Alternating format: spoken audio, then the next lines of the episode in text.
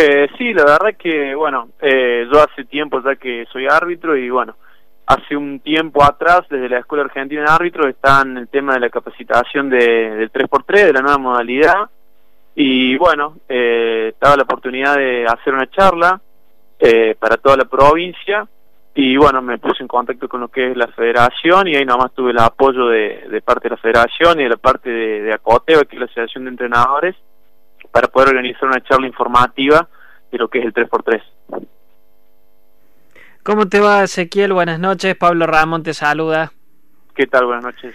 Bueno, contanos un poco cómo han sido las capacitaciones para, bueno, si se llega a dar, esperemos que así sea esta modalidad, eh, bueno, tener, contar con tu, con tu labor.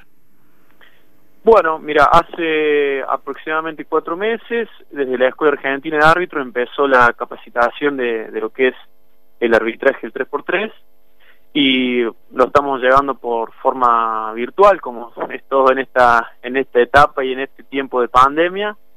Eh, y se ve todo lo que es el tema del juego, el tema de la regla, el tema de, de la modalidad de disputa, que es, es bastante diferente con respecto al 5 versus 5. Y bueno, surgió la posibilidad de poder estar trabajando con otros árbitros también de, de la provincia, Así que bueno, estamos en, en este en este proceso de, de aprendizaje y, de hacer eh, de público conocimiento lo que es la modalidad. ¿Podrías, eh, un poco resumido, ¿no? No, no todo el reglamento, pero contarle a la audiencia algunos cambios principales del 5 contra 5 al, al 3 contra 3?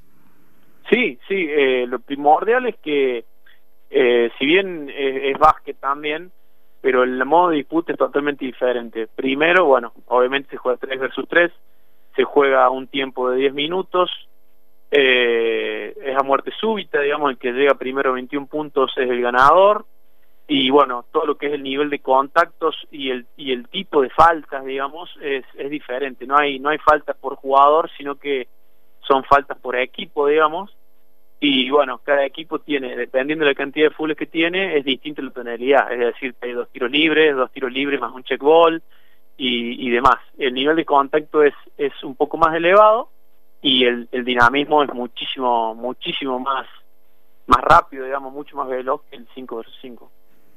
Eh, estamos a... que... Sí. Sí, completa, Ezequiel. Eso a, a grandes rasgos, digamos, eso a grandes rasgos. Eh, uno lo ha visto, estamos hablando con Ezequiel Silva, referee Río Cuartense, con este, esta posibilidad de curso del 3 eh, por 3 en competencia. Ha visto en los Juegos de la Juventud y, y, realmente es muy atractivo, llena mucho los ojos y claramente quien está siendo parte, eh, obviamente con más contacto, pero no deja de ser quizás más vistoso porque es eh, rápidamente la acción continua y la precisión por parte del jugador a la hora de, tirar y quizás se da mucho más el tiro de, tres posiciones, al menos lo que uno ha visto. Eh, ¿Crees que esto alimenta en gran porcentaje, Ezequiel, dentro de un contexto sanitario eh, potable en nuestra región que, pueda darse la posibilidad de jugar en este año? De hecho, el, a lo que es eh, nivel mundial, lo que es FIBA, ya, se está jugando el World Tour, digamos que que eso es lo que primero volvió, digamos, a nivel FIBA, lo que es básquetbol. Eh, después acá en Argentina, propiamente en Catamarca ya hubo la primera experiencia, y bueno, lo que tiene que es que hay que ir evaluando, digamos, en cada lugar el tema sanitario y demás, pero es una modalidad que como se puede jugar al aire libre, se puede jugar en cualquier lugar, eh, permite por ahí eh, el, el hecho de que no haya tanto contacto, tanto aglomeramiento, lo que sería en un campo cerrado, pero bueno, eh, eso depende mucho de cada zona y de, y de, cada evaluación que hace sobre, sobre eso, ¿no? Y puntualmente a vos, Ezequiel, eh, ¿te agrada eh, este sistema? Más allá que fuiste parte del curso, con el interés puntual, eh, ¿te gusta el, el, sistema? ¿Los crees a los dos por igual? Eh, ¿Cómo lo ves desde el punto de perspectiva de árbitro? Eh, sinceramente me parece una modalidad muy muy buena, muy dinámica, muy dinámica. En el caso mío, el tema este del curso me, me, habilita como capacitador de otros árbitros, así que eso es importante.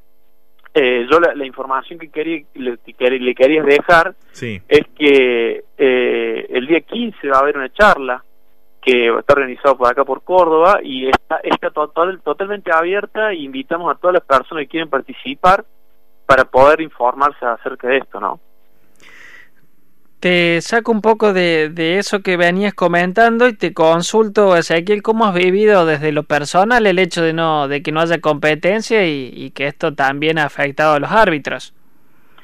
Sí, por supuesto. Bueno, eh, estamos en una etapa de, de, que hay que reconvertirse, ¿no? Eh, desde que arrancó el tema de la pandemia, eh, desde la parte de los árbitros siempre ha continuado la capacitación. En el caso mío participo del, también lo que es el torneo federal, que es un torneo nacional, que tenemos capacitaciones también. Eh, la escuela regional también hace capacitaciones. Y bueno, desde la escuela nacional tenemos los días miércoles también reuniones eh, por Google Meet de, bueno, capacitación, eh, unificación de criterios, vemos videos, debatimos acerca, acerca de jugadas, acerca de temas. Y bueno, después todo lo que es la parte física, eh, también tenemos un sistema de entrenamiento que, bueno, eh, en un principio era cuando apenas comenzó el, el digamos la pandemia, eh, nadie pensó que iba a ser eh, tan largo, ¿no? Entonces era mucho más estricto el principio y bueno, ahora es un poco más laxo, pero bueno, también nos seguimos entrenando y a la espera de que si vuelve la competencia estar preparados, ¿no?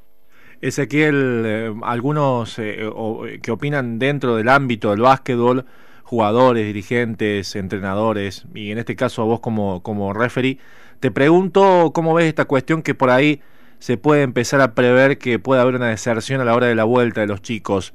Eh, ¿Crees que se puede dar eso? ¿Crees que a lo mejor será el principio? ¿Cómo lo analizás? Eh, la verdad, si tengo que hacer un análisis, todo lo que es actividad física, eh, yo creo que ha sido afectada, uno lo ve desde el punto de vista de, bueno, por ahí de los gimnasios, de cualquier tipo de deporte. Obviamente que mantener el interés durante cierto tiempo sin poder practicarlo es complicado. Se le hace complicado a los clubes, se le hace complicado a los profes, se le hace complicado a los chicos. Eh, yo, sinceramente, espero de que no, no haya deserción, es mi deseo.